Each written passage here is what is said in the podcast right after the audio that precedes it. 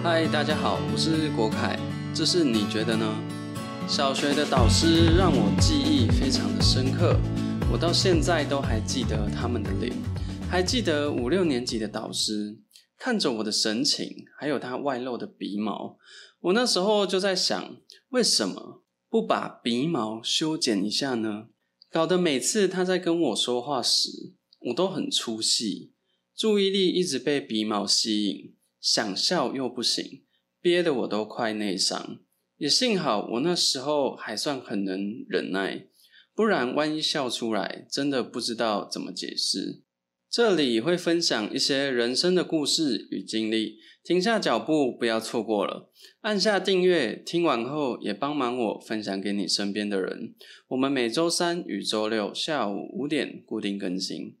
总算是谈论完国小的导师了，现在开始来谈谈教练吧。在开始之前，突然发现我遇过非常多教练，少说也有二十个左右。我想我还是会分享完，只是可能不会每一集都做，这样篇幅太长了。今天分享完后，会稍微休息一下导师风格这个主题，加点其他食材，菜色才会更丰富。现在来介绍我人生中第一个棒球教练，这个教练值得用一整集来介绍他，他带给我的震撼，完全改变了我生存的方式。这个教练非常会训练球员，每次比赛都会获得不错的成绩，拿过很多奖杯。我们宿舍有一个放奖杯的奖杯厅，里面的奖杯多到什么程度？多到柜子上都摆不下，多到没有人觉得这些奖杯稀奇。还有许多断裂的奖杯在地上，就算不小心弄坏了，也没有人会在意。那些奖杯就好像没人要的一样。奖杯的数量就是多到如此程度，只有几个比较重要的奖杯才会被这位教练放在教练室里珍藏。我第一次看到这么多奖杯，真的很震撼。更让我震惊的是，这些奖杯没人在意，也没人关心。从这里就知道这位教练多会训练球员。这位教练在球界算是很出名的，他是一个有点黑、非常瘦、身材也不魁梧的教练。常常穿着全身白色在球场，所以一眼就能认出。特别的是，我以前学校的国小、国中、高中是同一个棒球体系，有些人进去后就一路在那边打到高中毕业。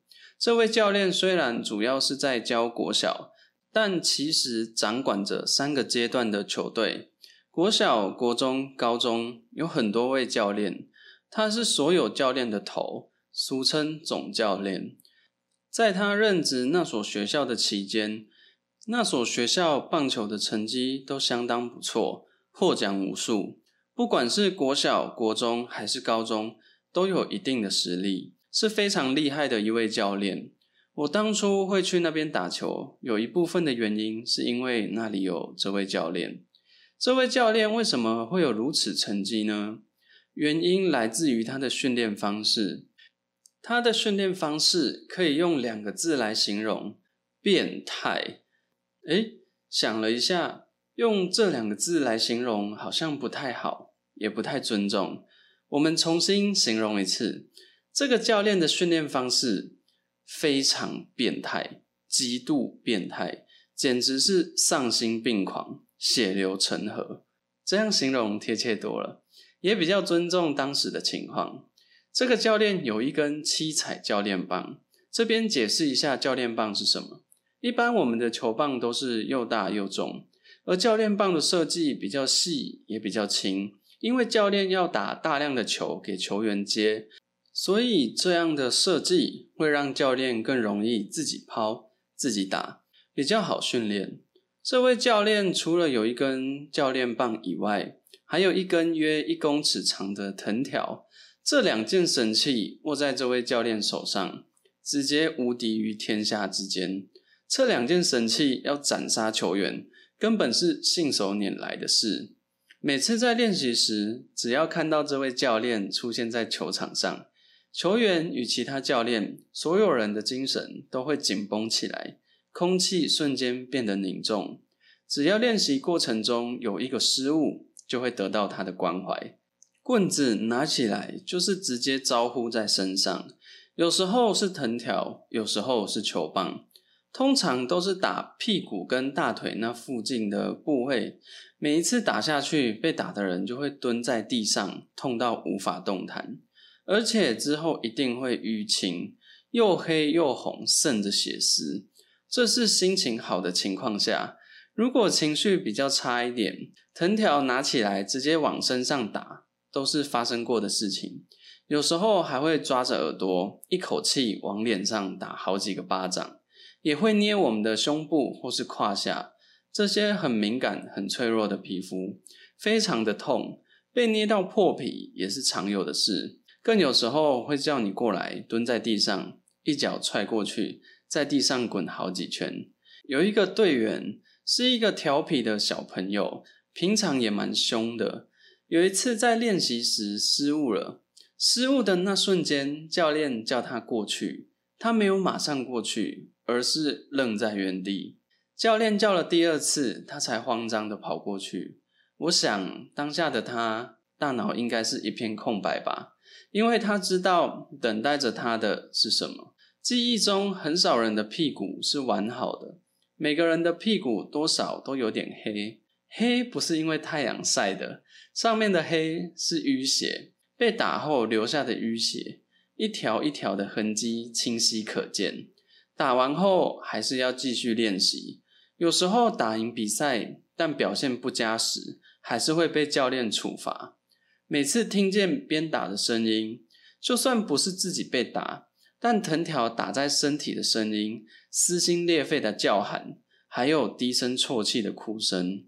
因为也在自己身上发生过，所以光是用听的就能感受到那种疼痛与害怕，空气中也都弥漫着恐惧的气味。那一段期间，我回家都不敢让家人知道我在球队过什么样的生活，怕家人担心，特别是我妈是一个非常容易担心的人，所以我不管承受什么，回家也没有说过一句。有一次记忆很深刻。那一段时间应该是比较接近比赛，教练打得特别凶，我被打到整个臀部都是淤血。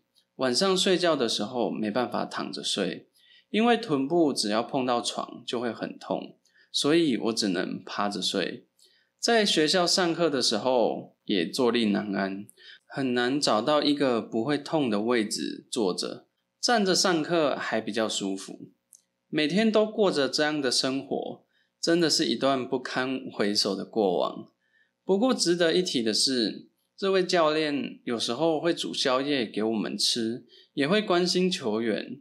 只是他的教育方式太过极端，被他教了几个月后，发生了一件大事。这位教练在练习时打小孩被录了下来，之后这位偷录的家长就去告发他。这件事在当时也造成社会上的一阵讨论，我还顺带被采访了一下，想一想表现还不错。那时候我正在训练体能，趴在地上，突然间有一个记者拍拍我的肩膀，开始问我一些问题，随后就有一群记者蜂拥而上。那时候面对摄影机没有紧张，一个记者问我教练怎么样，我回答。虽然练习的时候很严格，但平常对我们很照顾。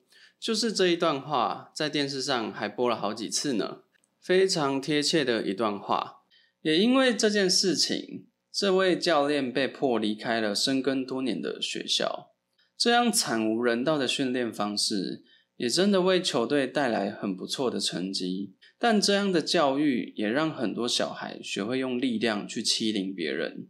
因为大人的力量比较大，所以可以用暴力打小孩，并以此掌控小孩的想法与行为。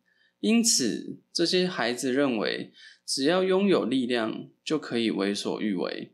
我看到很多在球队的学长也用同一套方式在对待学弟，他们会透过殴打学弟、体罚学弟，或是拿工具打学弟，来展现力量、宣示权力。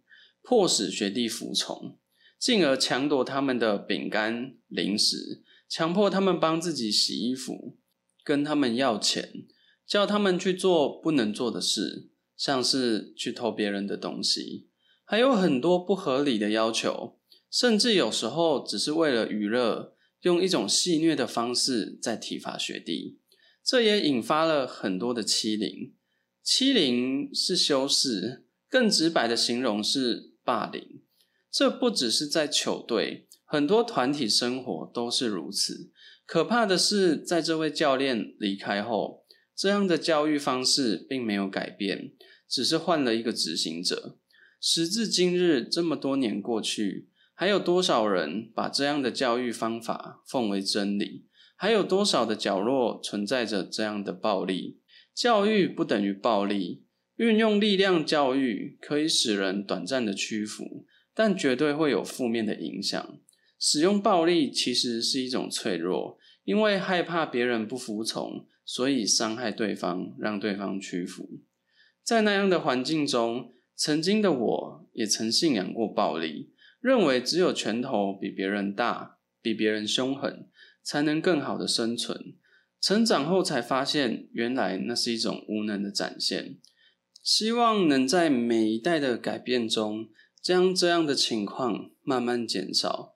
也希望不会再有人认为教育的本质就是如此。你曾经受过用暴力的教育吗？这样的教育对你产生了什么影响？遇见暴力时，不管是精神或是肉体，如果是你，你会怎么做？你觉得呢？帮我分享给你身边的人，也欢迎与我分享你的经验。如果你生活中有遇见一些有趣、特别或有疑问的事，也欢迎告诉我。或许下一篇可能就是你的故事。我是国凯，下次见。